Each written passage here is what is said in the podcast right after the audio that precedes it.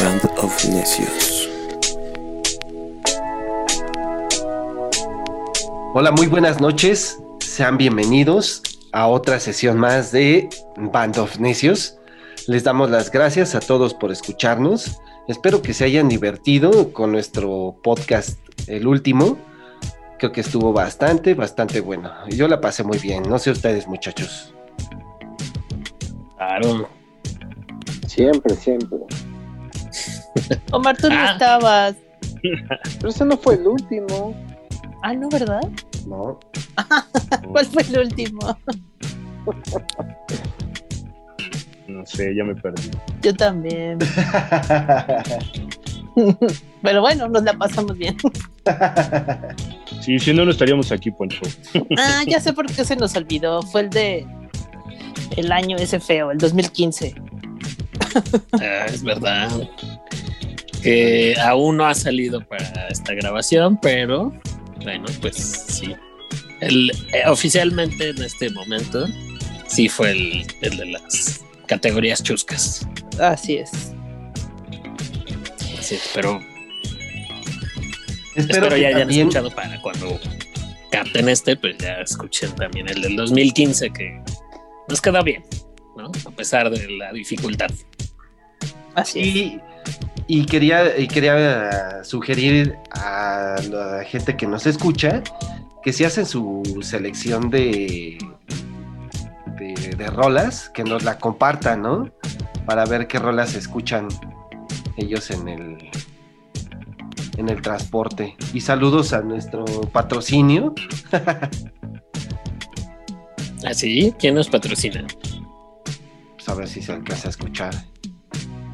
Ah, el señor de los tamales. Mm, Exacto. Sí, bueno, bueno, él ya es, es un miembro orgánico del podcast. Pues muy bien, muchachos. Pues en esta ocasión, y para toda la gente que nos escucha, nos vamos a, eh, a poner a platicar de otra banda, pues que sí es bastante conocida e importante, ¿no? Ajá. Un poquito nada más, un poquito. Llenadora de estadios, de shows increíbles visualmente, de producciones multimillonarias, pero que les ha les ha dejado muy buenos ingresos económicos al parecer, ¿no? Así es. Al parecer.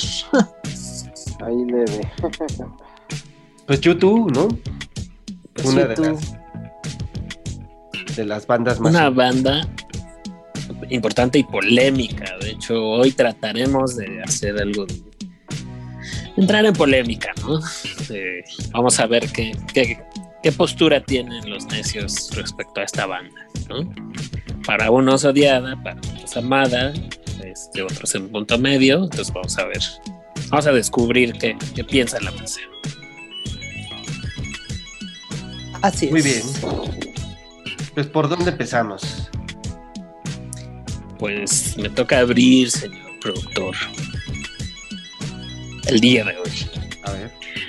Pues bueno, yo tengo, pues sí, tengo sentimientos encontrados con esta banda, porque actualmente pues ya no la disfruto tanto. Creo que tengo que estar en un mood eh, especial para querer escuchar YouTube. De hecho, tenía muchísimo que no escuchaba hasta preparar este episodio.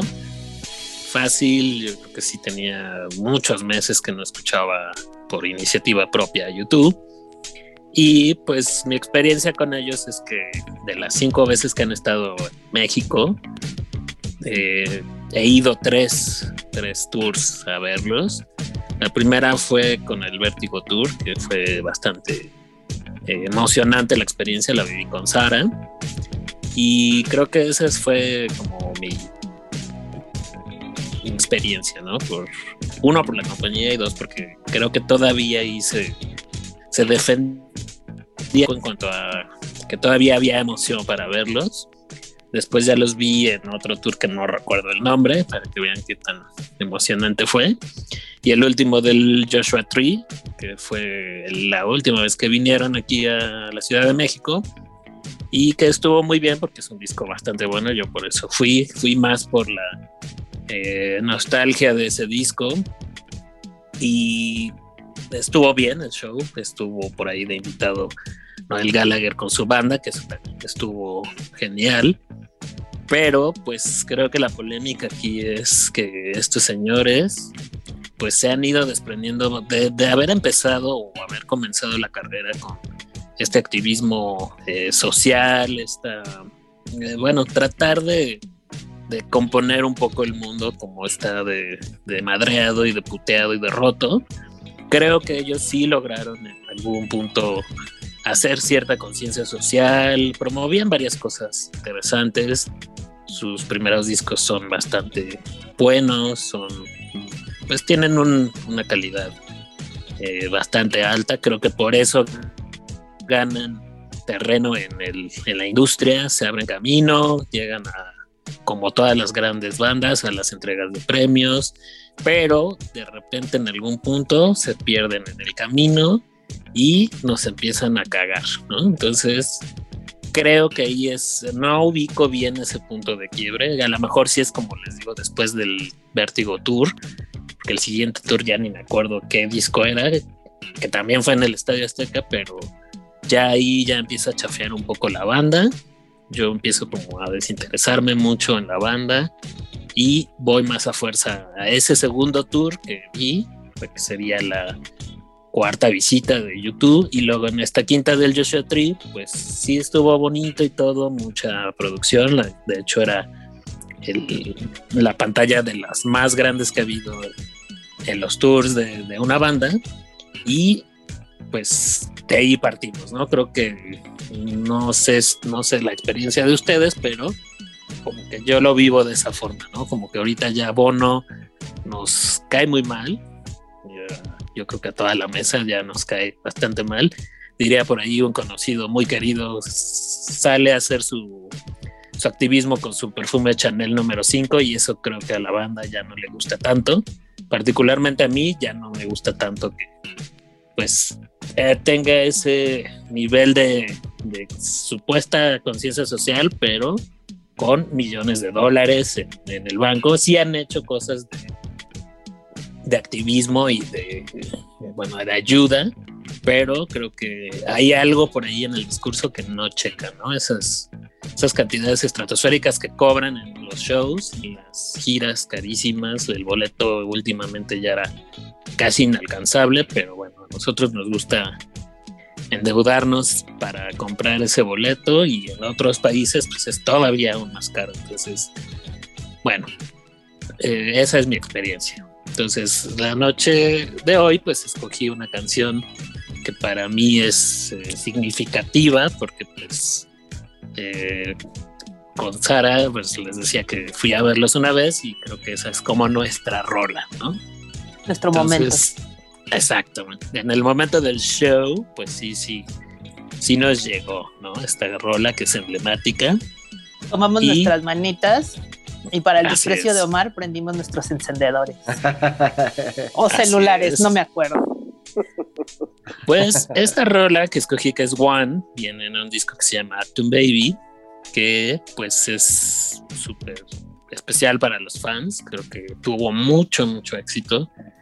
Y creo que fue un momento grande el Vertigo Tour escuchar esta cancioncita. Entonces, suéltala por ahí, señor productor.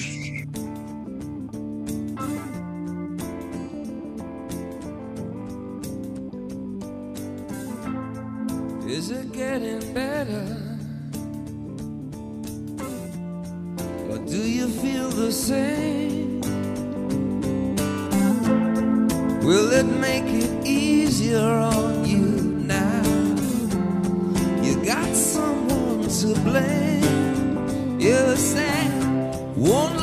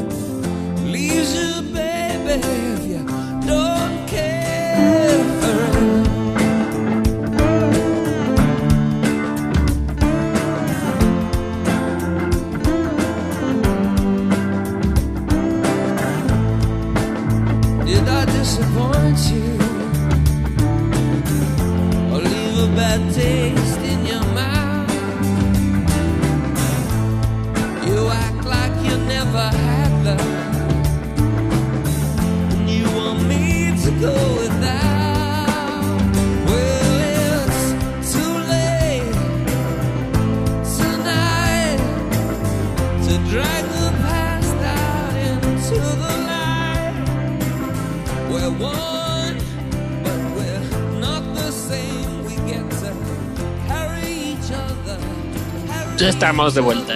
Qué buena rola, qué bien sonó.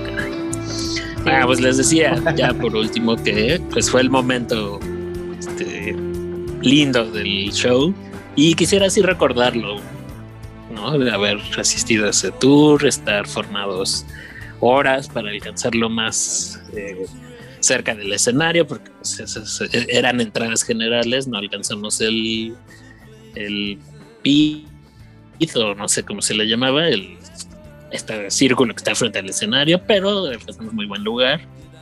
Y bueno, esa fue una gran experiencia. Pero pues no sé ustedes cómo, cómo les cae YouTube. A mí creo que ya me cae como una patada en el hígado, pero también tienen sus buenas cosas. Entonces por eso les digo que yo estoy 50-50. Que de repente soy como Rafita, estoy feliz pero enojado con YouTube. Pues me pasa lo mismo, creo. Y con esta canción, como dices, me gusta, me sigue gustando, me parece. La letra me llega todavía, ¿no? Y, Claro. y, y aunque no la escuche, también como tú tenía años sin escuchar voluntariamente a YouTube. Pero esta canción me gusta, este disco me gusta mucho, el Acton Baby, me encanta.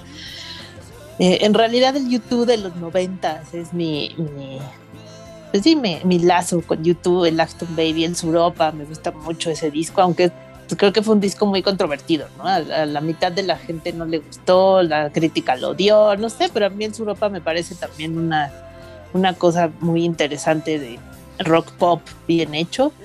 Y el pop, que es del 97, también me gusta, también me parece que en el, dentro del rock pop se aventaron a experimentar con sonidos, con ritmos, que que no, no era comunes hacer en, en, el rock, en el pop, y quedó bien. A mí esos tres discos me gustan un montón.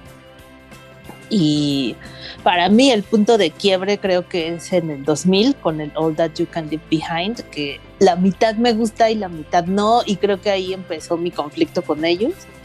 Por cierto, ese disco me lo regaló Cristóbal, como dato de fan, para que tomen nota amigos. Y, y ya en la gira que Ajá, tú me lo regalaste. Creo que en mi cumpleaños. Un cumpleaños. Seguramente hace Lo años. escuchó y dijo, ah, ¿quién se lo regalaste? Ah, Sara, ah, toma. No, la historia es que yo dije yo lo quiero y Cristóbal me lo regaló así. O sea, así como que yo lo solté entre pláticas casual y Cristóbal me lo regaló en mi cumpleaños. Oh. Así se hacen Órale, las cosas, amigos. Ajá. Sí, el All That You Can Leave Behind también me gustan muchas rolas, pero creo que sí, ahí empezó como, como a chafear, ¿no? Sí, allá no tener ya. mucho, mucho eh, interés, tal vez la pues sí, que ya no estaban experimentando realmente, ya se habían dejado llevar, habían entendido, habíamos platicado, el dinero y dijeron, no, pues vamos a regresar a los sonidos amigables, como letras fáciles, de amor y cosas así, y así vamos a vender. Y eso parece que, que hicieron con, con este disco, con el del 2000. ¿no? Y pues retomando tu canción, pues, insisto, me gusta mucho. Eh, Es nuestra canción. es nuestra canción, Amillín, y, y pues fue una época creo que muy interesante para YouTube, hicieron muchas cosas, participaron en soundtracks, pero activamente, pues, no nada más así de, ay, préstame tu rola, ¿no? Y la pongo en mi disco. O hacían cosas con Bean Benders, eh, sí, sí tenían más actividad interesante, creo. O sea, sí se salían un poquito de hago música y jazz, que participaban en otros proyectos. E- Era una banda eh, que me parecía interesante. Y pues en, ese, en esa década fue cuando se hicieron el monstruo de, shows que, pues, que siguen, bueno, que eran hasta antes de la pandemia, ¿no? De llenar estadios, escenarios brutales. O sea, no sé, no, no me atrevería a decir que ellos iniciaron esa tendencia, pero puede que sí, de, de hacer escenarios masivos, gigantes, carísimos, complejos de armar. giras extenuantes, cosas así. Es muy YouTube, creo yo. Así es. Pocas bandas creo que tienen esa línea, ¿no? Yo creo que Metallica, que ya hablamos de esa banducha, y YouTube, ¿no? Creo que son las llena estadios y las que pues comienzan como a molestar que cobren tan caro. Entonces creo que ese es uno de los peros más grandes que tiene la banda. Bueno, bueno, como banda, ¿no? bueno, no sé, como show, porque creo que tienen muchos peros ya. Muchos, muchos. Sí, sí. Justamente. Pues sí. ¿Algún, algún comentario, amigos? O, o- o ponemos mi rola para, para ligarla? Yo creo que Yo quiero- pongan tu rolita. Ah, Oh, Cristo. Y yo quiero disculparme por regalarte un disco tan malo, pero tú lo pediste. Yo lo pedí. No, de hecho, yo le tengo mucho afecto a ese disco porque tú me lo regalaste. O sea, así de cursi. Ah. Ah, Paréntesis cursi. Sí, o sea, al, al disco le tengo mucho, mucho cariño, pero sí, musicalmente es como, mm, la mitad es bueno y la mitad no. Como dices, ¿no? Estoy enojada y feliz a la vez. Oye, le pintaste bigotes a Bono, ¿no? Una colita de diablo a Edge y así, pero, pero No. lo quieres. Pero lo quiero. Ok. No, y Bueno. tiene, todavía ese disco de pronto tiene dos, tres letras que tenían cierta profundidad. o sea, pero bueno, Y la por otra ejemplo, mitad, ahí, pues, ah, ahí viene una canción que se llama Walk On y me gusta muchísimo. La letra es eh, buenísima. Y la canción en general es. A mí me gusta mucho. Pero bueno, Muy bien. pero bueno, pues, ¿qué escogiste, Sarita? pues también escogí una canción de Active Baby. Para no variar, nos conectamos a mí. Y la que yo escogí es Until the End of the World. Y esta canción me parece buena a nivel musical. Tiene muchas capas. Creo que ahí el riff de guitarra es totalmente DH. Creo que es el sello de él, eh, el riff que metió acá. Ese curiosamente lo compuso Bono, ese riff, pero DH lo, lo agarró y pues ya le dio como su toque, ¿no?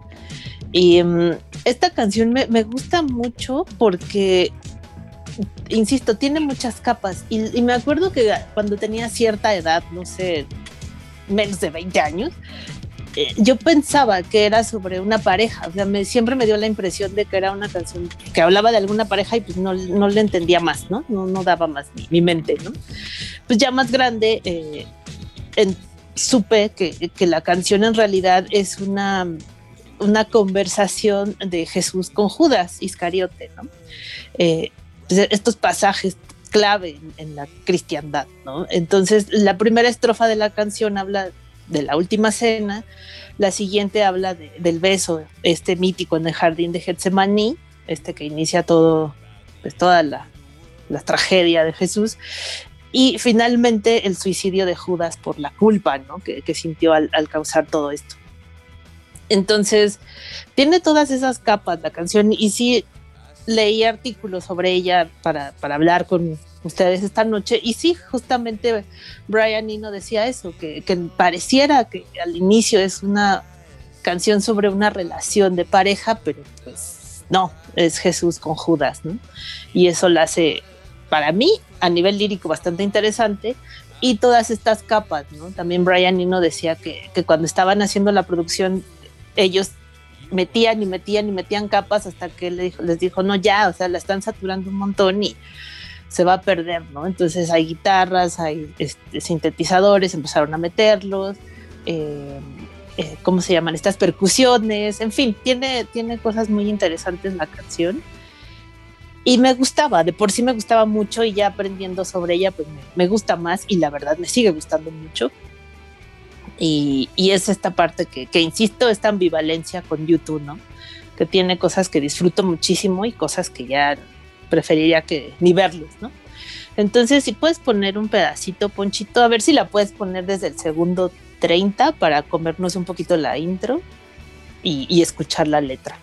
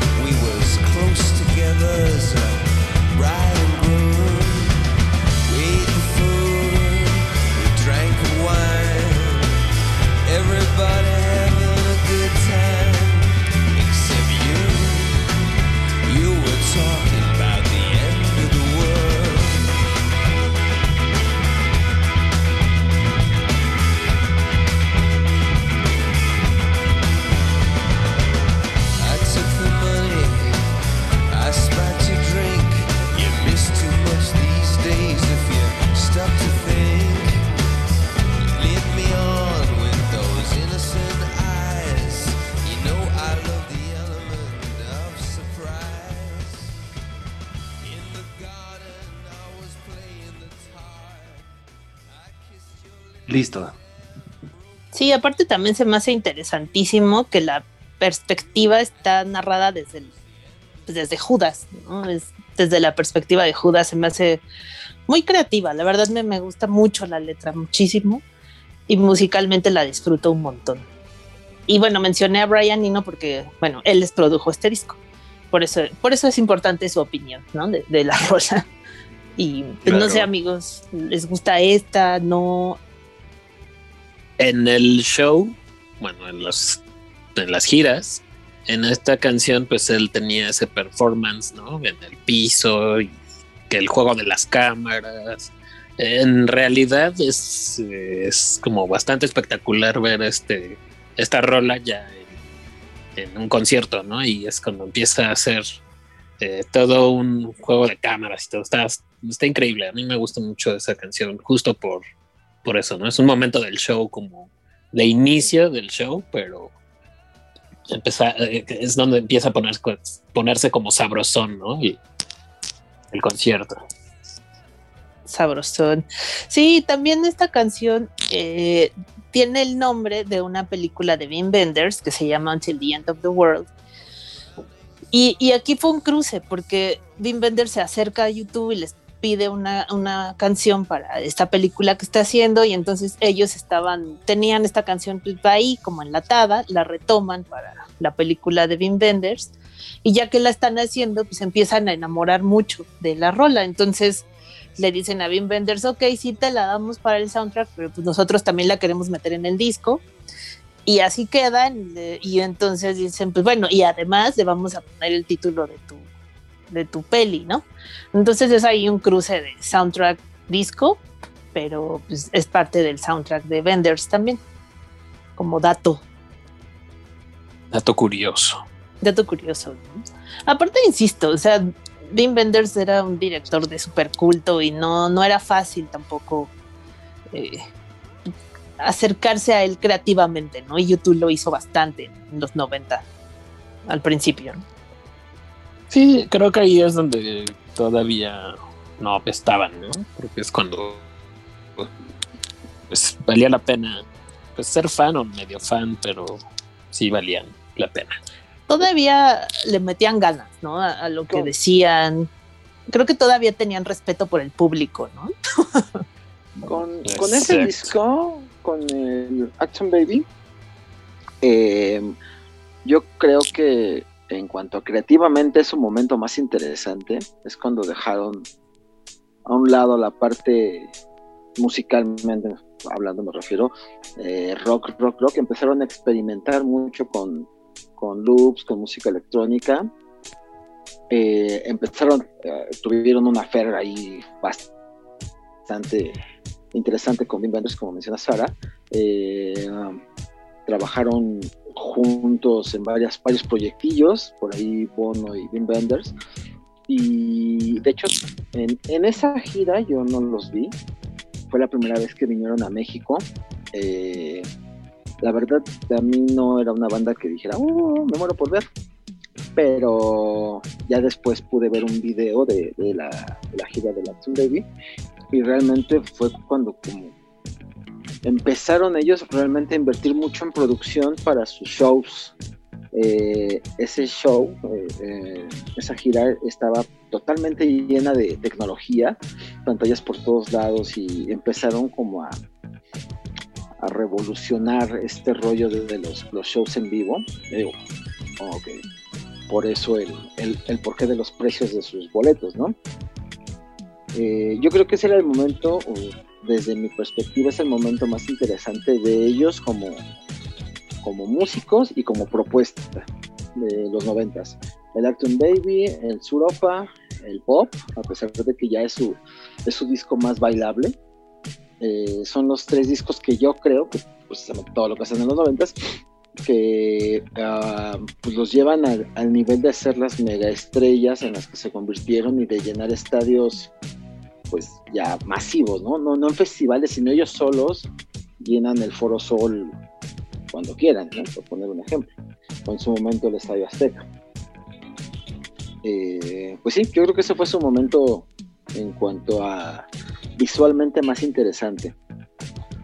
No sé ustedes qué opinan, chicos, pero pues, a pesar de que no es una banda que a mí me mate, este, yo creo que sí es de lo más rescatable en cuanto a producción, toda la, la década de los noventas. En algún momento logra atrapar, ¿no? O sea, YouTube eh, sí, sí logró penetrar en, en muchos ámbitos, ¿no? O sea, desde, desde lo más fresa a algunos empedernidos rockeros, pero siento que sí, sí logró llenar varios espacios, ¿no? Alcanzar varios lugares. Eh, dis- indiscutiblemente la- las producciones de sus conciertos creo que los ponen como a la vanguardia, ¿no? En ese momento y aún en los últimos años. Eh, por ejemplo, ese de la garra, que creo, creo que es el que decías, Vic. Ajá. Eh, o sea, ese concierto también, aunque dicen que ya era como casi lo mismo, ¿no? Que ya venían haciendo con otros y que pues ya era más este tema de, de, la infraestructura, ¿no? Que le ponían a los, a los escenarios y, todo lo que se movía alrededor de, de- del show, ¿no? Creo que era más el show business que, que, ya ver a la banda, ¿no? En México eh, hay un fenómeno, fenómeno muy, muy curioso. Creo que se vuelve más un, tema de pose, es decir, de evento social. El socialité se hace, se manifiesta en ese tipo de eventos y ya no importa si te sabes una o dos rolas o ninguna, pero el punto es estar ahí, ¿no? Estar ahí de mamador llenar el Estadio Azteca y presumir las fotos y bueno, creo que ya ahí a nadie ya le empieza a importar qué, qué hay de todo lo que hemos platicado hasta el momento sobre la parte creativa, etcétera, ya se convierte en nada más un evento social en el que hay que ir y ya, si fuiste, bueno, ya eres el chinguetas de, del grupo, ¿no? En el que te juntas. Entonces creo que eso también ahí tiene que ver mucho, ¿no? La parte comercial que hace que, que una banda se vuelva, pues, poco nefasta, ¿no? No sé si lo ven de esa forma. A ver, y aquí quiero echarle un poquito como de, de, carnita para ver qué, qué sacamos de, de lo malo y de, o de lo bueno de, de YouTube, para quien nos está escuchando también a ver qué, qué nos dice, ¿no? ¿Qué opinan sobre, sobre la banda? Pero, a ver, entonces solamente eh, YouTube aquí en México habrá tenido ese éxito, por ejemplo, con estas eh, rolitas clásicas, o, o sí había fans. No, sí, sí, Fans. sí, fans. Ellos Claro. llenaban estadios en todo el mundo, en todo, todo el mundo. No, no nada más era un fenómeno de aquí. Y eso que comenta Vic, que, que se volvieron un, un fenómeno de, de Instagram, empezaba las redes sociales muy fuerte, también fue a nivel mundial. Ahí sí eh, nos tocó, creo, vivirlo con YouTube porque justamente eran los boletos más caros, difíciles de conseguir en ese momento. Entonces sí, estar ahí era, pues, pues, ameritaba fotos y demás, pero pues también fue un signo de los tiempos, ¿no? Empezaban las redes sociales y, y pues ya de ahí todo se volvió así, absolutamente todo, ¿no? Al grado que ahora pues le tomas fotos a tu comida, a tu café, a lo que sea, ¿no? Finalmente fue el inicio, nada más, ¿no? Ahí De hecho, este rollo de que la gente va a socializar a, a conciertos, digo, tal vez con YouTube es como el ejemplo claro, pero eso pasa, no importa si es YouTube o si es Björk quien está en el pinche escenario, eso pasa en México y en el mundo en estos días. Eh, sí, no, no creo que sea un fenómeno exclusivo de México, eh, es un fenómeno mundial y sí, la gente prefiere ahora ir a platicar con sus amigos a un festival o a un concierto que a un Starbucks. Haciendo, arruinando el concierto a todos los demás, pero bueno, eso es otra, eso es tema de otra, otra charla. Y se Eh, a poner hasta las manitas, ¿no? También como que de repente tienes al compadre así súper pesado y borracho y, e insoportable, ¿no? Así de, "Ah", Quítate. Eh, sí, yo regularmente procuro alejarme de esa gente, ¿no? Así de quítense de aquí, perros. Este, pero bueno, pues eso ya es dependiendo cómo te, te muevas en el festival y o concierto en, cuestión. Pero digo, regresando al tema, al tema YouTube, eh, sí ellos fueron de los primeros en hacer eventos masivos con mucha producción. Pues básicamente podríamos culparlos de que esta, este rollo mamador de ir al concierto a tomarte la foto, pues es por, los conciertos de ellos o de Madonna, que pinches boletos estaban a precios inalcanzables, entonces a la banda no le importaba ir a escuchar a una banda, sino le importaba ir a tomarse la foto en el lugar, ¿no? Eso tal vez comenzó con ellos y bueno, pues se quedó para, para ya no irse nunca, tal- al parecer. Bueno, hasta que se la pelaron y ahora se fueron los conciertos. Pero bueno, eso es otra- otro tema. Y, Eh, y no es bueno, nuestro pues, COVID salvador y, y vengador. Y Vengador, exacto. Para todos esos cabrones que me han arruinado infinidad de conciertos, tómenla, putos. No pueden ir a conciertos ahorita. Ja, ja, ja. Pero, ¿y qué le pasó a YouTube?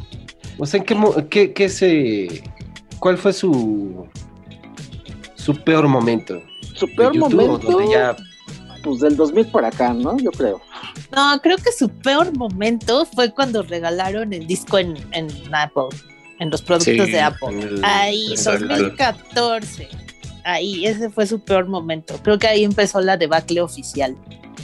Sí, yo eh, vi muchos comentarios en redes que decían eso, ¿no? Que, oye, como para qué quiero yo este disco si no lo necesito y no me gusta esa banda, ¿no?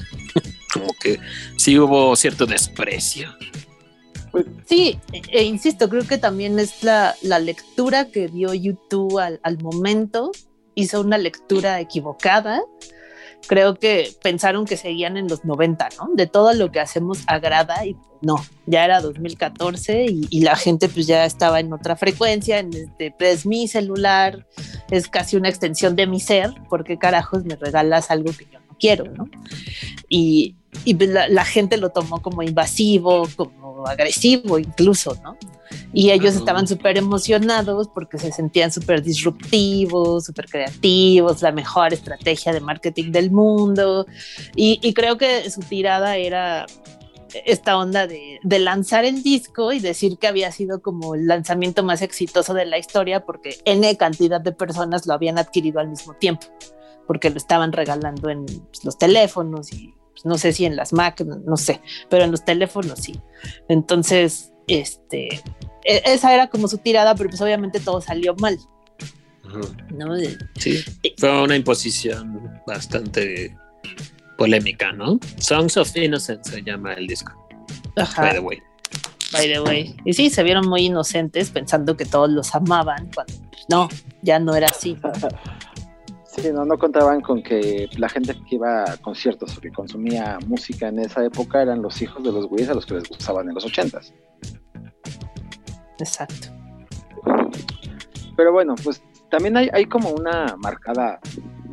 O sea, yo, digo que para mí la decadencia de, de estos güeyes empieza a partir del 2000, porque a partir del 2000, o sea, nunca he sido fan, no me gustan todos sus discos, eh, conozco los sencillos realmente, pero, pues por ejemplo, puedo recordar el nombre de sus discos del 80 al 97, a pesar de que no, no soy fan pero del 2000 para acá, Ya. mm, sus sencillos ya eran como más olvidables, ya no eran esos, esos singles que rompían récords.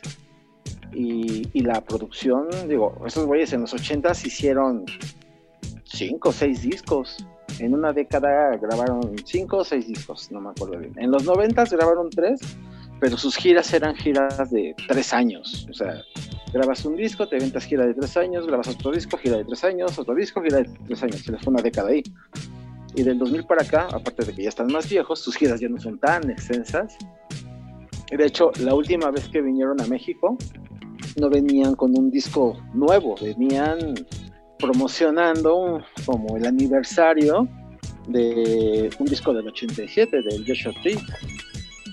Entonces, como que también ya no están componiendo tanto, ya no están tan vigentes en las listas de, de popularidad. Siguen vendiendo, obviamente, porque son una banda de culto, de culto no de, de tradición, básicamente. Son una banda que tiene, pues, es, es más vieja esa banda que cualquiera de nosotros. Ellos creo que se juntaron desde el 76 o 77 a, a tocar. Entonces, pues siguen vendiendo por eso, siguen estando presentes en los medios, por eso se les sigue haci- haciendo mucho ruido, pero realmente, pues yo creo que musicalmente ya hace mucho que no, no proponen nada nuevo. O sea, en los noventas, tal vez eh, hicieron algo nuevo, no maravilloso, pero nuevo. En los ochentas, pues ellos en los ochentas todos sus discos eran como bastante contestatarios. Ellos son irlandeses, entonces traían como esta, esta vena política, social y Pues es que son hijos del conflicto. exacto. Sí, así es. Y, pues al principio su música era lo que acompañaba a, a unas letras pues, con, con carga social, con carga política. Esos fueron los ochentas. En los noventas, pues ya cambiando un poco, eh, un poco la música. Siguen comprometidos con causas sociales. Eh, y ya en los 2000, pues a la chingada las causas sociales, ¿no? Ya están comprometidos con su causa personal, que es tener más dinero. este, Es que eh, creo que ahí también es donde está el, quiebre, ¿no? Porque sí siguen teniendo causas eh, sociales, pero como dices, muy enfocadas a los intereses personales, pues, principalmente de Bono. Quiero creer que a todos les toca una tajada, pero pues el que da la cara y siempre se avienta todos los rounds es Bono, ¿no? Entonces, sí tienen un montón de fundaciones y cosas y caridad y demás, pero pues todos ya a estas alturas de la vida sabemos lo que implica tener una caridad y cosas así, que, que repercute en que evades impuestos, ¿no? Entonces, eh, como que creo que también todos dejamos de ser más ingenuos, maduramos o la información fluye distinto, no lo sé, pero pues ya te enteras de esas cosas y ves la incongruencia. De, ok, sí está padre que, que tengas tus fundaciones y ayudes y, y vayas a la ONU y quieras que todos los países ricos le den a los pobres y demás, pero pues tú tienes un montón de lana y estás evadiendo impuestos y buscando cómo invertir más para evadir más, o sea, estas cosas son las que empezaron, creo yo, a, hacer más, más compleja la relación de, de YouTube con el público. Sí, pues es que en algún momento el activismo dejó de ser activismo para convertirse en propaganda y después de propaganda para convertirse en publicidad. Estos güeyes YouTube tienen el récord, el récord de ser la banda de rock con la mayor cantidad de Grammys. Han ganado como veintitantos. Entonces en algún punto tenemos un chingo, o sea, ¿para qué queremos más? Entonces ahora la nueva cruzada de, Lady Bono está en, ya no quiero Grammys, ahora quiero un Nobel de la Paz, ¿no? Porque, pues, porque soy bien buen pedo. Soy el, el nuevo Mandela o el nuevo Gandhi. Vestido en Chanel, obviamente, pero soy el nuevo, nuevo Mandela, ¿no? Entonces, o sea, ah, yo, yo le llamo, el tipo se volvió loco, o sea, de repente muy comprometido con causas sociales y la chingada y de repente pues muy comprometido con su con su imagen, o sea, híjole, sí, ¿no? Como que el narcisismo le ganó y ahora Sí. está más comprometido con la Fundación Bono que, que con cualquier otra causa. Muy bien. Oigan, ¿quién va a echar rolita? Omar, ahorita que ya participó y ya expresó su odio y Bueno, creo su que es amor, porque sí, desprecio, pero no tan desprecio porque los has ido a ver dos veces, entonces ahí ya no. Tú también eres medio bono, amigo. Te descalificas. Exacto. Bueno, Hay un poco de bono en ti. Te torciste igual que el la bono. rola. Ponchito y ahorita cotorreamos el por qué chingados terminé en dos conciertos de Ay, ¿Por qué va a ser? Porque es bien funky. El pequeño bono que todos llevamos dentro. Exacto. Yo no, yo no. Eh, Ahora, ¿Quién sabe, pues. Cristóbal? Bueno, pues ahí vamos. Busca en tu ser. Venga.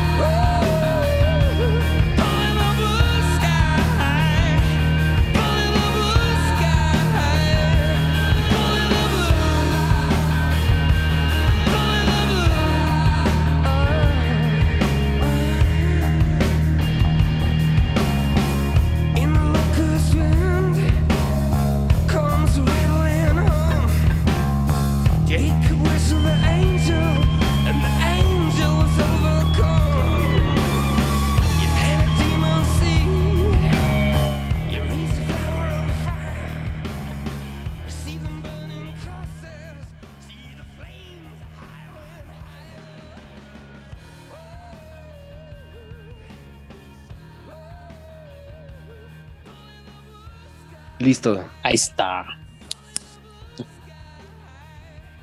Entonces, ¿qué pasó, Omar? A ver, cuéntanos. Pues bueno. eh, Eres tan fan, caray. de las tantas veces que estos muchachos han venido a México, yo los he visto dos. La, la segunda vez que vinieron a México con el Pop Mart en el 97, pues andaba yo por la vida, pues ahí pobre y todo el rollo, y un camarada que había comprado boletos hasta adelante para llevar a, pues, a la chiquita que se quería ligar, que me lo manda al carajo, ¿no? Entonces el güey dijo, ¿qué hago, qué hago con esto? Entonces, pues me invitó. ¿Qué onda, güey? Pues vamos, tú pagas las chelas, yo pago las entradas. Y dije, güey, ah, vamos. Eh, Es una cita. pues no, realmente, espérate, pues ya me mandaron al carajo, güey, entonces vamos, ¿no? Ya. Que el concierto, eh, el Pop Mart, no sé si al día de hoy es, es la producción de conciertos en la que más han gastado dinero estos güeyes, pero era carísimo. De hecho, es con la gira con la que creo que también salen en Los Simpsons. Y, Creo que sí. Así es. Sí. y fue así un, un show enfermo, o sea, la producción súper chida. Estábamos hasta adelante. eh, eh, en esa gira es cuando tenían un limón que se, convertía en esfera de, de espejos y se iba rolando por todo el escenario. O sea, era una cosa así como, no mames, ¿cuánto se gastaron en estos güeyes? Eh, y precisamente esa canción me gusta, me gusta mucho porque cuando hacen su show de limón y todo el pedo, se van hasta enfrente del escenario y empiezan a tocar las canciones viejitas. Esta canción es del 87, este, este es del, Joshua Tree. Y eh, empiezan a tocarlas y de esta canción hacen una versión en vivo súper extensa y bien intensa. Y a mí me gusta, esta canción sí me gusta creo que es de las pocas que puedo decir que me gustan mucho de ellos. Eh, bueno, esa fue la primera vez que, que fui con el Popman y me quedé de wow. O sea, la verdad no me acuerdo el setlist del concierto, pero me acuerdo. hiciste fan. No, no, Y Omar, ¿y viste a Bono con su playera de músculos? Sí, sí. ah, sí, y a The Edge con su sombrero tejano plateado. Eh, sí, Eran como una especie de Village People, People. Chanel, Sí. ¿no? Ajá, Sí. sí. Y, y, y he de confesar que en cuanto a producción sí me gustó un chingo ese concierto. Te insisto, no me acuerdo del setlist, pero bueno, y pasaron un chingo de años y no sé, creo que fue en el 2017 que andaban promocionando el, eh, el aniversario del Joshua Tree que regresaron a México y otra vez, o sea, Emma me dijo, tengo boletos, vamos. Y yo, bueno, vamos. Y habría este señor Noel Gallagher. eh, Ay. eh, Se desmayó de la emoción. Sí, sí, sí, sí. Les digo que es bien fan. Pues, eh, Gallagher, ¿no? Sí, parece.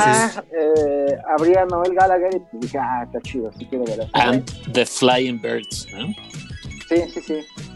Y, y pues ya fuimos otra vez, pero realmente, insisto, no soy fan, no me gusta. Y yo creo que pues, lo mejor que hicieron eh, fue en los 80s, 90s, y yo creo que con-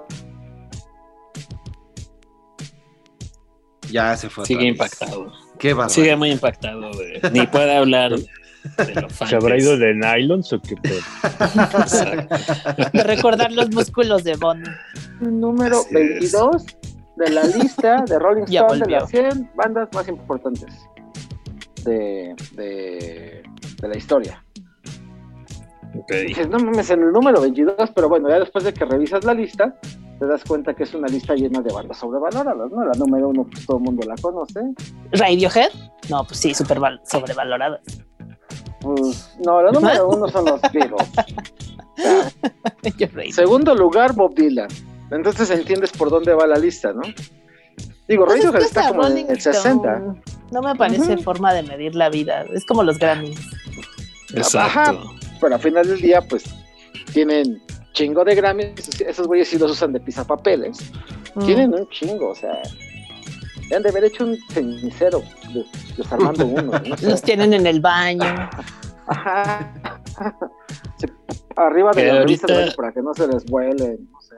Ahorita que decías del Pop, eh, Pop Mart Tour, recordarán que aquí en México eh, era tal el impacto y la emoción que había por porque viniera el grupo con ese tour, porque habían estado como vetados o algo así, ¿no?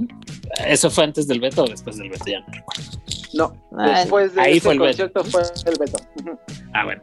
Pero recordarán que era una estación que era muy importante en México, radioactivo, eh, cambió todo su concepto al pop radio, ¿no? Entonces digamos que la estación se vuelve como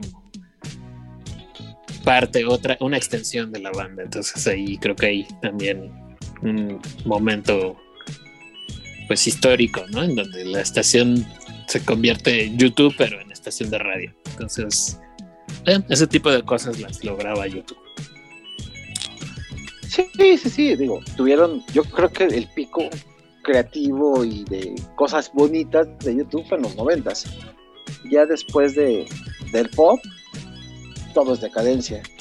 Y bueno, pues realmente una de las cosas que a mí más me cagan de ellos es que realmente en los, en los 80 eran una banda contestataria y con una, una tendencia política. En los 90 como que afinan muy bien eso y lo empiezan a convertir en su medio de marketing. Y a partir del 2000, pues es puro marketing, ya no hay contenido. Entonces, yo sí no, o sea, hay algunas canciones que me gustan, sí. Eh, creo que con el disco de sencillos tiene suficiente. No hay que comprarse toda la colección de discos de estos muchachos. Eh, es más, con tener esa lista en tu Spotify es suficiente. Eh, sí, no, se me hace una banda muy, muy sobrevaluada. Y mira que hay muchas bandas sobrevaluadas, pero estas se pasan de los más. Como Radiohead, dices tú. Como Digo yo. Radiohead, como los Beatles, como este. Pues no sé, ¿no? O sea, el mismo Bob Dylan, que mucha gente me va a odiar por decir esto, pero Bob Dylan se me hace un güey también sobrevaluado. Nirvana, no sé. Hay muchas Coincido. cosas que, que están por ahí eh, y que, pues sí, son- mm, no se me hacen en esencia tan interesantes. Pero bueno, ahí está la cosa. No, no es odio, todavía no llegamos al punto de odio, pero pues tampoco es que digo, oh, YouTube. Insisto, por casualidad los he visto dos veces, pero sí, no, definitivamente yo, yo no gastaría en, en verlos. Creo que de manera histórica no he gastado más que en dos discos de ellos. O sea, y no fue de sencillos, precisamente. No sé, no sé. No te creo mucho, pero está bien. Te oímos un poco No. forzado, Omar, pero vamos a creerte. Exactamente. Pero ahora sí quiero conocer la opinión de alguien que creo que sí los odia, caray. El que no ha hablado, bueno, no para de hablar en este show, Cristóbal. ¿Qué nos tienes, Cristóbal? ¿Qué les tengo? Los odio. Un odio. Pena. Un odio. Les traigo odio. Ah, les traigo odio, remordimiento. No, pues no tanto para odiarlos, simplemente se me hace una banda este, pues bastante hueca, sobre todo eh, lo que me tocó conocerlos, porque como que nunca me llamaron la atención para clavarme a ver qué, qué hacían antes de, eh, del 2000, que fue cuando estuve como sobreexpuesto a todo lo que era YouTube. Este, incluso terminé regalando el disco, el, el, el All That You Can Leave Behind. El mundo es misterioso. Eh, ajá, esa- el, el señor trabaja en, mis- en misteriosas formas, sí, Ajá. dirían por ahí, ¿no? El señor de la oscuridad. Entonces, este, pues no sé. Eh, anteriormente eh, tenía un amigo que decía, bueno, que era punk y que decía que YouTube era la mejor banda de punk. Y yo decía, pues, ¿dónde le ves lo punk? ¿No? Yo no le veía lo punk por ningún lado. Y tal vez porque también- escúchala, güey. Creo que tal vez también por eso mismo, ¿no? Por, por el, el concepto de punk que tienes a los que 17, 18 años, que son los pelos parados, eh, todo el tiempo estar inhalando pegamento y, y cosas de esas. Pues YouTube no hacía nada de eso, ¿no? Entonces yo decía, ¿qué pedo con esto, no? ¿De dónde sacas que es punk? Y después leyendo las letras, pues sí tenían un pedo, este, eh, evidentemente exactamente contestatario porque venían, como bien decían, de Irlanda, la guerra que hubo allá, este, eh, estaban como, como, como protestando en contra de esto. Eh, el, el pedo católico que allá son creo que como ortodoxos o, o, este, o, o son como muy, muy extremos en cuanto a la religión. Entonces, pues todo ese tipo de cuestiones las representaban en sus letras, ¿no? Yo eh, trataba como de agarrarle la onda, como les, siempre les menciono, en esa etapa de mi vida lo único que quería escuchar eran sonidos machacantes, baterías a una super velocidad más allá de la luz y, y- y bestialidades y guturales gritando y pues estos güeyes como que no, no me llamaban la atención para nada, ¿no? No, pues no. no, pues no para nada. Pues No, no, no, era- es una niña comparada a lo que te gusta a Exactamente, ti. no, no, no. O sea, DH, Comparado a- ¿qué? Exactamente, yo decía, el pinche baterista que se queda dormido tocando el mismo ritmo toda la canción, ¿no? Y si eso le suman eh, este, pues las baladotas que de repente sacaban, ¿no? El comercial, no sé si, si recuerdan un comercial de una escuela de inglés en la que usaban una canción de YouTube para, para anunciar que no sabías hablar inglés, ¿no? Entonces tenías a la madre Ah, ese pinche sí. comercial, ajá, sí. La ¿cómo se la que pinche cantaban de What I looking for. Exactamente, la de still, Still Not Found What I'm Looking For. Esa, esa, ¿qué Ay, ¿a poco Pasaba fue el- comercial? Lanza, sí, glorioso. sí. sí. Híjole, habría que buscarlo era- en YouTube. Era detestable. Ajá, entonces, como que eran las únicas referencias que tenían en aquel entonces, porque en mi época no había internet, muchachos. entonces, este, pues como que no me caían muy bien que digamos, ¿no? Ya cuando entré a trabajar a la, a la tienda de discos, pues ya, este, como que me domestiqué un poco yo solo y dije, bueno, a ver, si tanta pinche gente les gusta, pues ¿por qué, ¿por qué no? ¿No? Entonces les empecé así como a dar una oportunidad y dije, no, qué equivocado estoy. Jamás en la vida le vuelvo a dar una oportunidad a nada. Quedé decepcionado, muchachos. No, no, no. Entonces, pues, no. Y, y afortunadamente yo no he ido a verlos, este, no, no me interesa mucho, porque también eh, en la tienda tuve, estuve como muy expuesto a, a, a, este, a sus shows, ¿no? Pues me acuerdo que cuando salió el DVD del Elevation Tour, pues era así como wow, ¿no? Lo ponían a cada rato. Repetían y repetían eh, el concierto, este, le subían a todo volumen, toda la gente se quedaba embobada. Entonces, este, pues yo como que no le agarraba muy bien la onda, ¿no? Pero decía, bueno, pues, pues cada quien su pendeje es mal. Entonces, este, pues ya, eh, eh, les digo, estuve como expuesto mucho a, a- a la música de estos güeyes. eh, y al final, pues terminé como, como aceptando que existen, ¿no? Eh, y nunca, les digo, nunca he comprado un boleto, jamás pagaría por ver a YouTube. Eh, creo que solamente he comprado, igual que Omar, un par de discos eh, y los dos los he regalado, no están aquí conmigo. Uno de ellos fue el sencillo de The Sweet Sting, que fue como, como este, una casualidad que me lo encontré en 29 pesos y dije, "Ah, pues, por 29 pesos, ¿qué puede salir mal, no? Entonces, pues ya lo terminé regalando.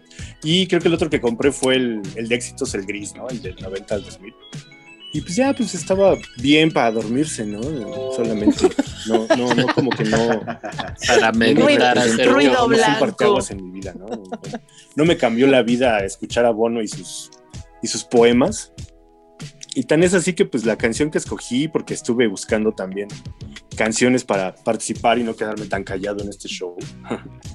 Este, es- me, me di cuenta que la canción que más me gusta de YouTube no es de YouTube, ¿no? Entonces, este, no sé si quieres ponerla, Oh. Poncho, y O sea, ¿cómo? Platicamos a- a- al respecto de las reacciones de esta rola. O sea, ponla. Y a ver si la ubican, muchachos. Y a ver qué me dicen de ella. ¿Cómo se llama? Poncho. ¿Cómo se llama? Hola, hola. ¿Me escuchan? Y te escuchamos, Ponchito. ¿Sigo hablando? Ah, que ya no. ¿Cuál es, Cristo? Dancing Barefoot, sí, esa que tienes ahí casi señalada. Va. Ahí vamos.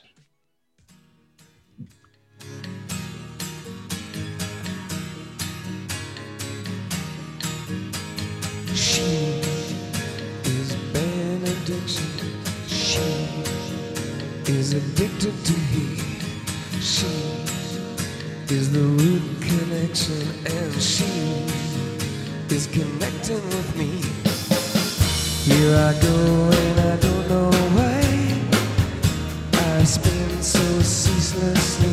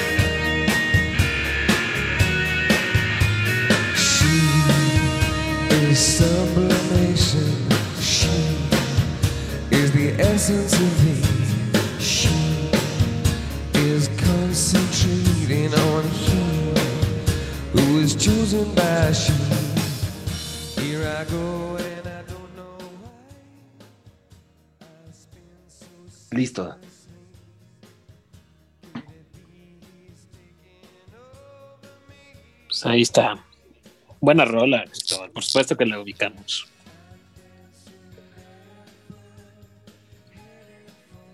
Sí.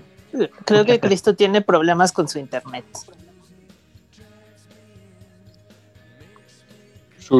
Qué caray. Bueno, pues este cover de Patti Smith es muy bueno, es una buena versión, ¿no, chicos? ¿Qué opinan? Yo prefiero la de Patti Smith. Bueno, sí, pero no es mal cover, creo yo. No, o sea, les quedó bonito, pero sí prefiero la versión de, de Patti. Así A mí me es. gusta Entonces, sí, Yo tengo que confesar algo, amigos. Yo no le entro a Patti Smith, no conecto con ella. Lo siento. Me cuesta mucho trabajo. Toda mi vida me ha costado mucho trabajo. Y en este caso en particular, pues me gusta más la de YouTube. sí, sí, sí. no me echen yo, le doy, yo le doy un poco más de crédito también a la de YouTube, aunque pues también me gusta la de Patti Smith. Tampoco soy fan de Patti Smith, pero me gusta su, su trip. Ella me cae bien, es lo irónico. O sea, me cae muy bien y me gusta sus entrevistas y todo, pero ay, su música no, no me llega al corazón. Es difícil de, de digerir, creo yo, ¿no? Hasta cierto punto. Sí, sí es difícil. eh, ah, ah, sí, o sea, es que, pues, híjole, trae un rollo muy, muy atravesado ahí. Ella es poeta, realmente. Eh, empezó a tocar, pues, porque, la verdad, porque sus amigos le decían, toca, y sus amigos eran güeyes como Bob Dylan o Leonard Cohen. Le decían, pues, toca, sabes tocar la guitarra, pues, ponle música a tus poemas. Entonces, pues así empezó realmente a, tocar ella y a hacerse como de, pues de ganas de grabar y de ser cantante, no tanto poeta, pero en sí ella lo, lo suyo, lo suyo, lo suyo es la poesía. Ella conocía toda esta, esta fauna rockera del Chelsea, pues por, por la poesía, ella escribía y, y todo el mundo pues, la veía y, y decían, ¿y tú qué tocas? No, pues yo no toco, yo escribo deberías tocar. Y pues chingue chingue hasta que dijo, bueno, a ver, présteme una guitarra, vamos a ponerle música a los poemas. Este, por eso tampoco hay como mucho virtuosismo, o sea, toca, toca chido, pero pues lo- ella más bien iba como por la, por la vena poetisa. ¿no? Bueno, tampoco en YouTube hay mucho virtuosismo, pero pues sobresalea. Bueno, YouTube, a Era lo que pesar, sí de, les- a pesar de, de todo, o sea, a mí, por ejemplo, me gusta cómo toca Diez. Es un güey que aunque no, pues no es un virtuoso de la guitarra, logra hacer eh, cosas chidas. O sea, no espectaculares, pero chidas. Es El que pedo de YouTube realmente es que Larry Mullen y Adam Clayton y Bono están de hueva. creo que la realidad es que todos son de hueva. O sea, creo que siendo objetivos, todos se defienden en sus instrumentos. O sea, y creo que ahí está el gran, la gran cuestión con YouTube, que no, no aportaron realmente musicalmente mucho a la música, pero lograron conectar con la gente a un nivel enorme, ¿no? Por lo que haya sido, o sea, todavía, no sé, eh, llenar estadios y volver loco a todo mundo y que quieran tus, boletos y todo mundo se sabe sus canciones. En fin, todo su, todo ello se volvió un producto muy, muy bueno. Rentable. Al final de cuentas, ajá, rentable y dentro de todo con calidad. Ya, cada quien le puede poner la, la clasificación que quiera, buena, aceptable, excelente, pues cada quien, ¿no? Y su grado de gusto, no sé. Pero pues un, un grado consumible, ¿no? Y, y es algo que se me hace bien interesante, ¿no? Porque ni son virtuosos, se defienden, está todo bien hecho, pero no hay eh, mm, pues sí, este, ¿qué? Insisto, virtuoso, virtuosismo. ¿no? Ajá. Sí, exacto. Y, y- y son, en muchas canciones son bases muy simples, en cualquier instrumento, ¿no? Y, y muchos son arreglos, ¿no? De que siempre han tenido productores pues, de primera línea, ¿no? Y les arreglan todo y queda, puff, de super lujo, pero en realidad las líneas son muy básicas, de casi todo. Sí, es correcto. Sí, como Pero les muy bien. decía, me imagino que el baterista se debe quedar dormido ahí, ¿no? Tocando. ¿No? Puede ser. Puede ser. sí. Yo pensando, no, tal vez sí. Bueno, Eh, pues, listo. bueno, Bueno, igual no, porque echan fuegos artificiales y así, pues ya no te duermes. ¿no? ah, bueno, tal vez, tal vez, tal vez. En el show. Les iba a contar una anécdota, una anécdota de esta canción antes de que me desconectara casualmente. Este, en el 97 hubo una entrega de los premios para la New Musical Express, ¿no? Y estuvo eh, Patti Smith precisamente, ¿no? Eh, en la cual, eh, bueno, en, en esta, en esta premiación le, le entregaban un premio a, a Patti Smith y era Bono quien la estaba eh, interpretando, ¿no? Entonces, eh, a este güey se le ocurre como a manera de homenaje decirle que es una, le es su hermana, su amante y su madre, ¿no? Entonces, al momento de que sube Patti Smith, le cagó tanto su comentario que pues, aceptó el premio y le dijo, oye, cabrón, yo no soy tu madre, haz tu pinche trabajo sucio, hijo de la chingada, ¿no? Entonces, imagínense eso en vivo eh, para, para, para, eh, para YouTube en ese momento, estamos hablando del este, 97, pues como que sí Uh. sacó de onda y, y aplicó la de, ay, ay, este, pues, lo único que dijo fue de, no esperaba Uy, pues, nada perdón. menos de ti, ¿no? Ajá, algo así. Entonces, Perdón por molestarte con mi admiración.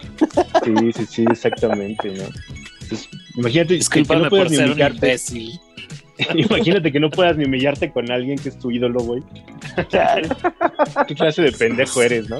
Así. Entonces está, está cabrón, ¿no? Así de, ¿qué te pasó? ¿Te le caíste a tus papás de chiquito? ¿No? ¿No te dieron ácido fálico o qué, mano?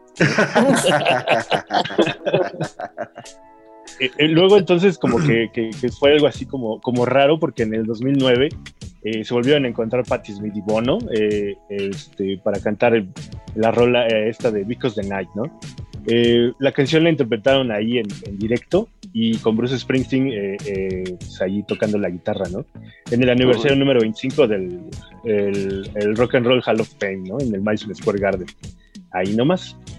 Y pues ya para cerrar, eh, Patti Smith hizo un cover como más oscuro y totalmente unplugged de la canción que puso Sara, ¿no? Bueno, que, que- que nos propuso Sara, la de Until the End of the World, para un disco de ella que se llama el A-Tongue by B, ¿no? Eh, este, que es como un disco tributo a, a, a Lactum. Eh, y este salió como una, una este, de- en su vigésimo aniversario, ¿no? Entonces, este, pues, pues ahí, hasta ahí terminaron las, este, discrepancias entre Patti Smith y, el chico este llamado Abono, ¿no? Entonces, este, pues está, curioso esto, ¿no? Que se contesten con covers y que se mienten la mala. Pero te digo, imagínate que te- eres tan malo que no puedes humillarte con alguien que, que idolatras. Está cabrón, ¿no? No sé ustedes. Ay, no sé. Yo no sé qué haría si tuviera que decirle algo a Eminem, la verdad. Tal vez también diría una estupidez, no lo sé. Pero no le, dije, no le dirías que es tu hermano, tu amante y tu padre, ¿no? No, por supuesto que no. Exacto, o sea, qué pedo. No, no, no. ¿Qué pedo contigo? ni- No, no, no, no. Está cabrón. Creo que habría sido más digno no decir nada, ¿no? Y ya. Sí, nada más le hubiera dicho Patti Smith y a la, a la verga, ¿no? Ya, Pásele, señora, por su premio. a lo que sí. Bueno, ahí no era Pásele, señora todavía. O no sé. Tal vez ya era señora. No, sí, ya. Sí, ya, ¿no? Estaba casada con, con este, ay, ¿cómo se llama? El guitarrista de, del MC5, el Fred, eh, Fred Smith, alias el Sonic.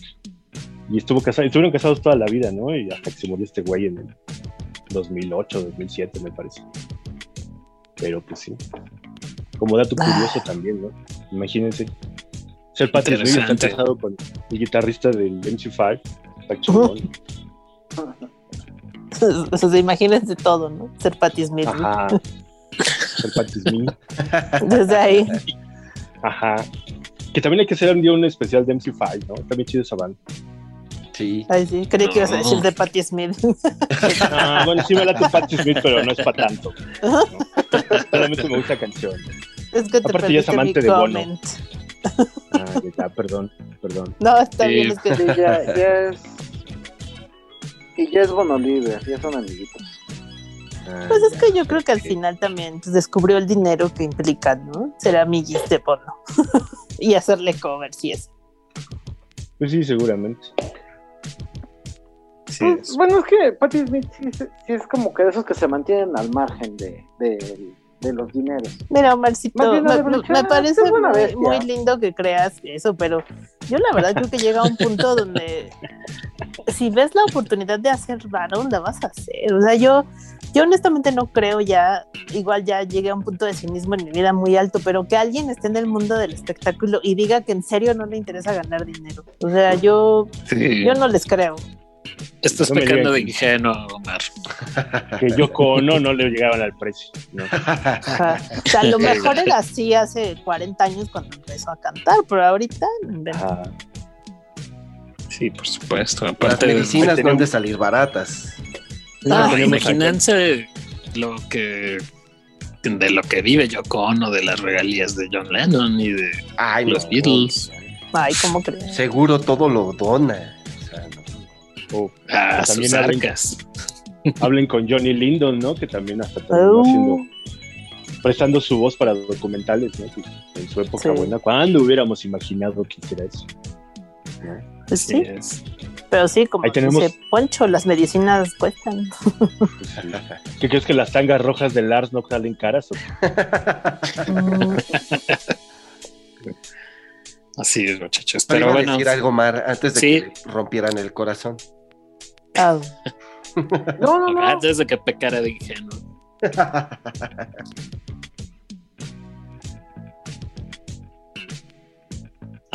¿No quieres decir nada, amigo?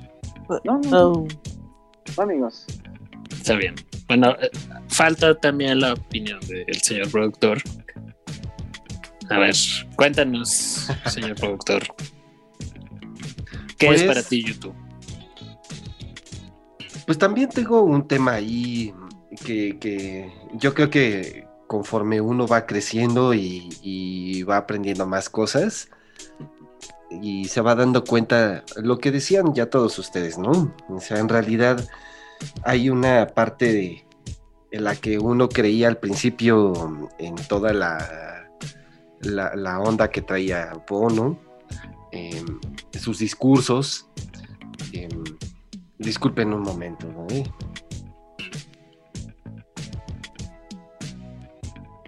¿Vas a googlear a YouTube? No, También te desmayaste por... no, es que están sonando muchas patrullas por aquí. Bueno, entonces les decía que, que, que pues es, un, es una banda que, que igual conocí, creo que con el Europa, y pues estaba muy morro, entonces poco a poco me fue llamando la atención. Tampoco no podría decir que soy tan fan, pero la verdad es que sí me emocionaba bastante. Mm, los vi igual, no me acuerdo con qué, con, qué concierto, pero pues la verdad creo que la pasé muy bien. Eh, creo que es una, es una banda que, como decíamos, pues tiene mucho que, de qué hablar, eh, da, muchas cosas, propuso, fue importante. Y, y pues bueno, creo que también la parte en donde yo me decepcioné, ya creciendo, ya leyendo, fueron estos temas que también decía, ¿no? La parte eh, la que empezó a incursionar en, en, temas políticos y en temas de ser o de tratar de ser como un vocero que nadie le pidió, que nadie le dijo, oye, tú, Bono, con tus lentes permanentes, ve y representa a, la, a los países que están, eh, que son pobres o que se encuentran en, grandes problemas, eh, ve a representarnos, ¿no? y se tomó un, un papel que, que acabó quedando muy en ridículo y, y hasta ahí hay un libro, ¿no? Hay un libro ahí que, totalmente despedaza a Bono, ¿no? Su, actitud, todo, toda su ideología que, trató de, poner, porque pues en realidad creo que salió eh, más afectado haciendo cosas que no tenía que hacer y, y yo creo que también lo que decían hace rato, ¿no? Fue como desprestigiando y, poniendo como en duda tantas cosas, ¿no? Que, de repente se le fueron juntando con esto que también comentaban de, de los impuestos, sus ganancias, eh, etcétera, etcétera, ¿no? Eh, también cuando fue la polémica aquí con el, con el hijo del expresidente y que este que pues nos ocasionó que no vinieran a México, que hubiera toda una polémica, que también sale Los Simpson, ¿no? Una parodia más o menos al respecto con, con la golpiza que le ponen Homero, similar a lo que pasó con, con los equipos de seguridad, ¿no? Y bueno, ya habíamos platicado sobre eso. Pero, pues, lejos de eso, la música en buenos momentos se acompaña, creo que es generacional, creo que sí, sí marca una generación, que pues para los, los chavos de ahora, eh, creo que ya, ya, ya YouTube no creo que sea tan, tan importante, ¿no? Y pues para mí, una de las rolitas que, que me gusta mucho de YouTube es Lemon. Y, y me, me gusta, me, me- ha parecido bastante bueno ese disco. Eh, y bueno, pues creo que en- solamente resumí un poquito de lo que ya hemos dicho. Eh, y bueno, pues ahí les va un cachito. Recuerden que están escuchando Band of Necios. Y déjenos sus comentarios, por favor. Ahora regresamos.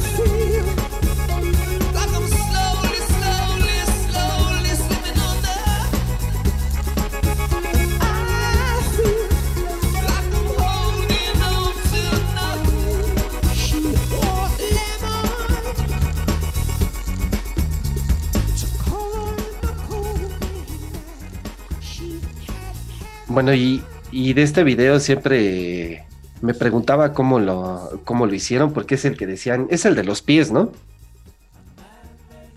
No. ¿No es este el de los pies?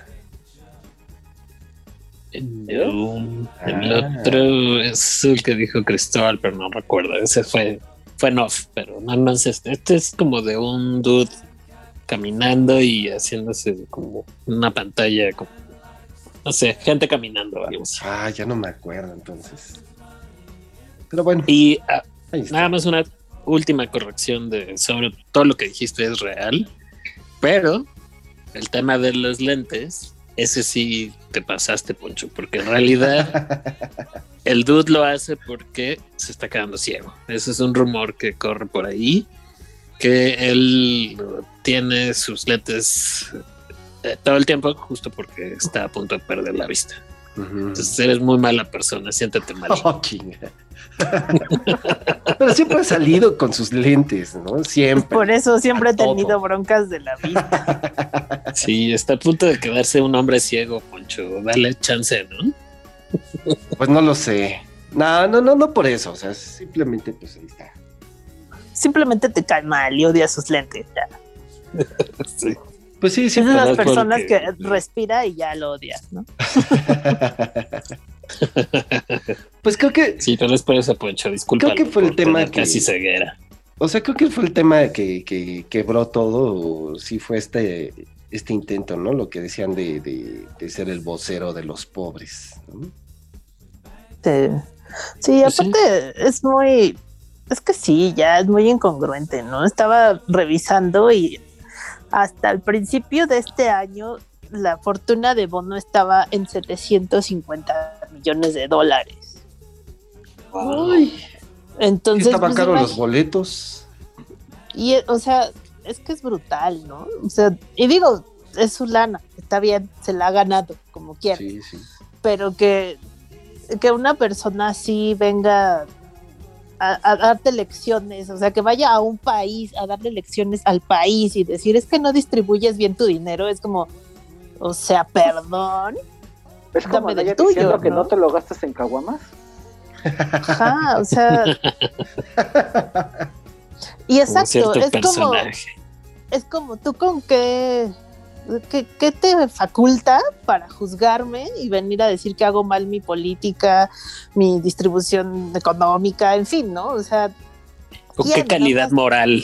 ¿No? pues Sí. déjate la calidad moral, con qué calidad académica, ¿no? ¿De dónde te basas? o sea, todo, ¿no? Sí, porque justo eso es, es un, un punto polémico de él que, que ha criticado gobiernos, ¿no? Tal cual, estructuras, Sí. tal cual de gobiernos que no, pues él no vive en esos países, ¿no? Puede sí, ser sí. de, de primer, tercer mundo, el que ustedes gusten. Y creo que opinar sobre eso está de más, ¿no? Y más siendo un personaje de la farándula.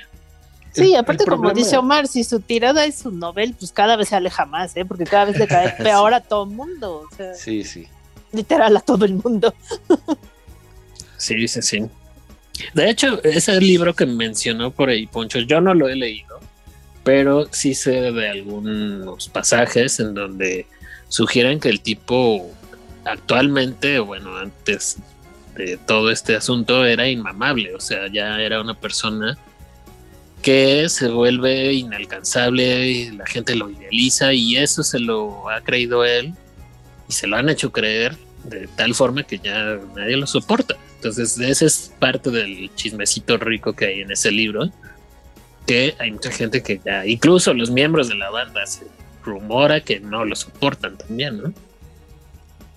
Y que como en cualquier empresa, ¿no? Tú vas a trabajar y te puede caer bien a alguien, a alguien no, y ese es el tema ahí con ellos, ¿no? Que ya es como una empresa donde él llega y, ah, ¿cómo están muchachos? Em, bien, Mm, muérete, huevos, ¿no?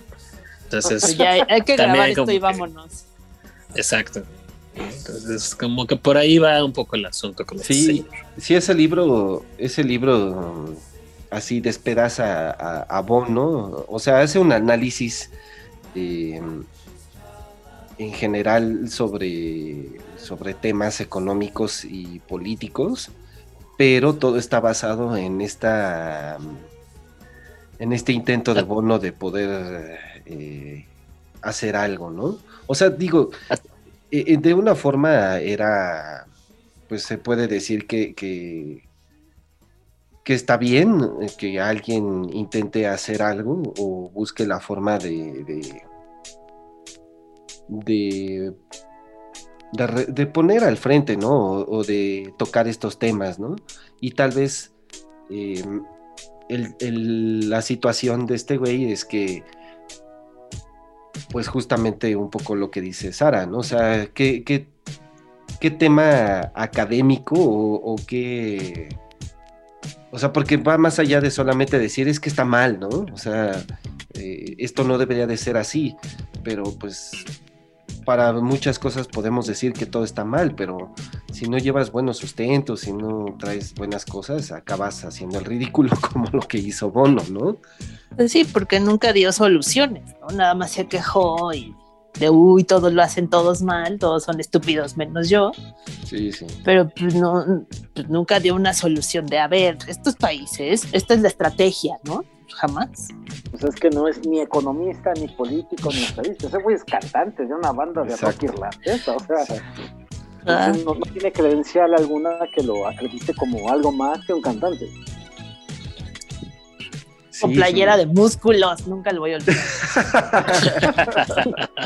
Y sus lentes inmamables también. ¿Verdad?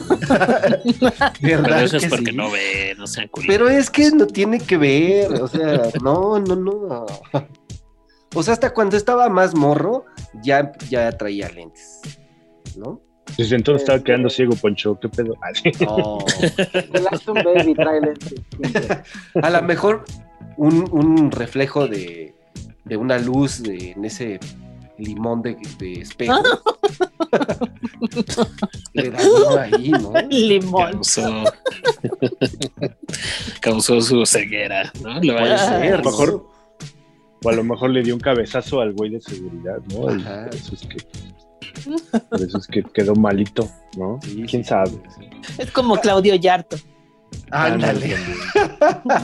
Ese es, una leyenda. visco, ¿no? Está visco. Ya Oigan, es oigan. está visco.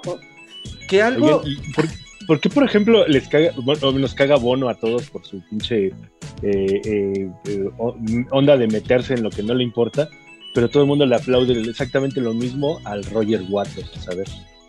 ¿Por qué? Y también es un güey de, de Inglaterra y también es un güey que no, no vive aquí, que no sabe cómo está el pedo, pero como es el de Pink Floyd, todo el mundo le mama lo que hagan.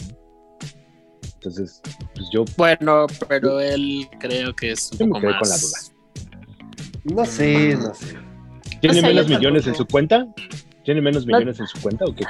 Tal buena vez. Seguro, de hecho, Tal vez porque Ay. no usa ropa de marca, de diseñador. Ah, puede ser eso, ¿no? También es que tal vez igual ser. sí tiene mucho que ver la imagen que proyectas, ¿no? Y que y sí, o sea, es terrible que sea así este mundo, pero pues, así es, nos basamos en percepciones. Pues a mí me Entonces, sí. cagan igual los dos, ¿eh? Entonces, este, no, yo Y- me- o la sea, otra semana a- es especial de Roger Waters. Ah, no, ¿verdad? eh, uy, no, hombre, ahora sí. No, a mí no me, no me disgusta, pero tampoco me gusta. O sea, para mí es una persona neutral ese güey. Está bien, chido, existe. Ah, sí. Pero ni siquiera, o sea, al grado que ni siquiera estoy al tanto de qué causas defiende él o cosas. La verdad, no, no sé. Mm, me Pero parece no me caga. que eh, Roger Waters tiene un discurso mucho más medido. No es tipo Carmencita Salinas como Bono. Entonces creo que es mucho más medido en cuanto a lo que dice. Sí se mete también en algunas cosas que no debería, pero no tiene esta eh, eh, este sentido de estar de mamador como No, yo creo que sí, también es mamador. ¿eh? Sí, también. Nada más que pero es más medido, ¿no? Creo yo. yo creo que, yo. No sé, creo, que no la, sé. creo que la gran diferencia Mira. es la relevancia. O sea, Roger Waters tiene ya 80 años y hace 30 que na- no saca nada nuevo que yo sepa, la neta. Y creo que ya como que sus fans y seguidores ya son muy de cepa. Y Bono, como sea, es una generación más joven que sí le está entrando al mame de las redes y le tocó como este cambio, ta, ta, ta. Y también eso tiene mucho que ver, la difusión en medios, todo eso. Es que Yo aparte. creo que más, más Ah, bien dale, tiene dale. que ver qué tanto te gusta, cuál te gusta más, el Dark Side of the Moon o el Rattle and Home. No, pues ninguno. Dark Side Yo voy creo con que- el Dark Side. Creo que también Sí. tiene que ver que, o sea, eh, la- las canciones de YouTube, eh, hay canciones que tienen letras muy chidas, muy relevantes. Algo que también recordé es que cuando vinieron con el Europa a México, eh, hacían una transmisión y eh, o fingían hacer una transmisión y parece que se metieron a se, metió la transmisión del, concierto de YouTube al no sé si al noticiario o a un noticiario se, se coló y eso también fue como bastante importante, pero creo que era como su tema todavía un poco contestatario eh, o sea, todavía traían otro discurso que yo creo que fue desgastándose porque aparte, o sea, a pesar de que la historia es muy importante y los temas en algunas canciones que, que toca son muy importantes, como que los fue, los fueron como reciclando tanto y haciéndolo parte del show que, que esta parte que, que creíamos que era como de sí, son gente que, que apoya o que, que grita ya no más, acabó siendo parte de un show, ¿no? Pues es traición, ¿no? O sea, se interpreta así. O sea, insisto, ¿no? Roger Waters, como sea, creo que se ha mantenido en la misma postura, Eso. muy similar toda su vida, ¿no? Nos puede gustar o no su música, él, no sé. Pero Bono y YouTube eh, sí cambiaron el discurso a lo largo de su vida y ha pegado a, pues sí, como a mínimo dos generaciones, pues, de de escuchas que sí tenían una idea o teníamos de, de lo que ellos creían, pensaban y cómo se degeneró al grado de, pues, de esto, ¿no? Que ya no tiene forma y no tiene nada y, y, y como ahora, eh, como les decía, las comunicaciones, la información fluye y creo que todos, bueno, la gente que le interesa está más empapada de información y te das cuenta cómo funciona el mundo y te das cuenta que, pues, que ese güey ya le entró al juego capitalista, ¿no? Cuando en realidad su discurso original era otro. Y sí sientes como esa traición. Como que te abandonó en la lucha, ¿no? Sí, bueno, el dinero pues, es obvio que cambia a la gente y él tiene de sobra. Pues muy bien, muchachos. ¿Qué hacemos con YouTube? Lo que hacemos siempre, dejarlo ser. No, Poncho, jálale, jálale dos veces para que no regrese. Sabía Regresa. que Cristo tenía la respuesta. Sí, regresa. Ah, bueno, Ellos sí regresan. Es nada más para aclarar. Poncho, el video que decías, donde a DH le ponen los pies y todo Ajá, eso, ajá. la rola se llama Numb, N-U-M-B. Oh, ya. Ya ven, ya ven. Sí. Y esta que escogiste de ropa. Lemon, sí, le- les Ajá. comentaba que era gente como en una especie como de proyector y salen caminando, Ah, bla, sí, bla, sí. bla. También bastante como innovador, era vis- visualmente era bastante padre. Y el que dice Cristóbal sí está súper pacheco, en donde nada más vemos a Edge con... Pero no solo le ponen patas, sino que lo llenan de... Lo cachetean, le ponen. Ajá, Sí, sí, sí, o sea. Todo le falta que lo zurren, güey, y que lo Ándale. Sí, sí, sí. Nada más le falta Es una piltrafa, ¿no? Ajá, exacto. Se vuelve un, un payaso en la cámara. Y de hecho, esa canción, la de Nom, DH es el que canta, no canta Bono. Es cierto. Exactamente. Que no canta, nada más va como le- hablando. Le hace coritos, ¿no? Ah. ¿ves como si eres fan, Omar? Oh, que no soy fan, pero fue sencillo. Pues que nos Ah, vamos. Tenemos un fan. claro que no. Bueno, ¿Qué pues, hacemos? Pues sí, vámonos pues. Vámonos. Oigan, Todos pero antes, chequen nuestras redes sociales, déjenos mensajitos, como dice Poncho. Band of Necios en Instagram y Facebook, lista de Spotify, Band of Necios 2, y nos vemos próximamente. Sugieran los grupos, sugieran los temas. Sí. Sí, ¿no? también, también. Que no Nos sea urbano. No. Que hablemos, que hablemos de, de la banda Bostic. Oiga, podríamos hablar de, de la maldita, ¿no? Se nos acaba de ir. Ah, claro. Ah, Se se, nos nos fue ir Sax. sax. Se nos fue. Sí, es- Yo sugiero un especial de Maldita Vecindad, no sé ustedes, pero valdría la pena. Sí, sí estaría chido. Ah, sí. Se discutirá. Es, Lo pasaremos a la redacción Así es. exacto. con los altos mandos. Sometido a votación. Revisaremos tu no propuesta. De tres Está a cuatro bien. meses No te tendrá la respuesta. pues vámonos. Ok. Saludos, amigos. Gracias a todos los que nos escuchan. Bechazazos. Bye. Un respeto. Nos dejamos con una rolita. Ya. Oh.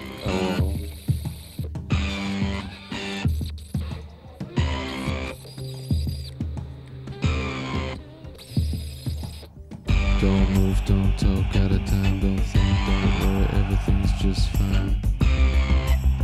Just fine. Don't grab, don't clutch, don't hope for too much, don't bleed, don't achieve or grieve without leaving.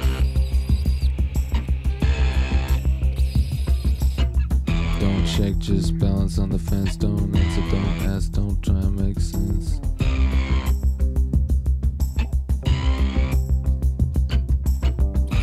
But don't talk, don't run if you can walk, don't cheat, compete, don't miss the one beat.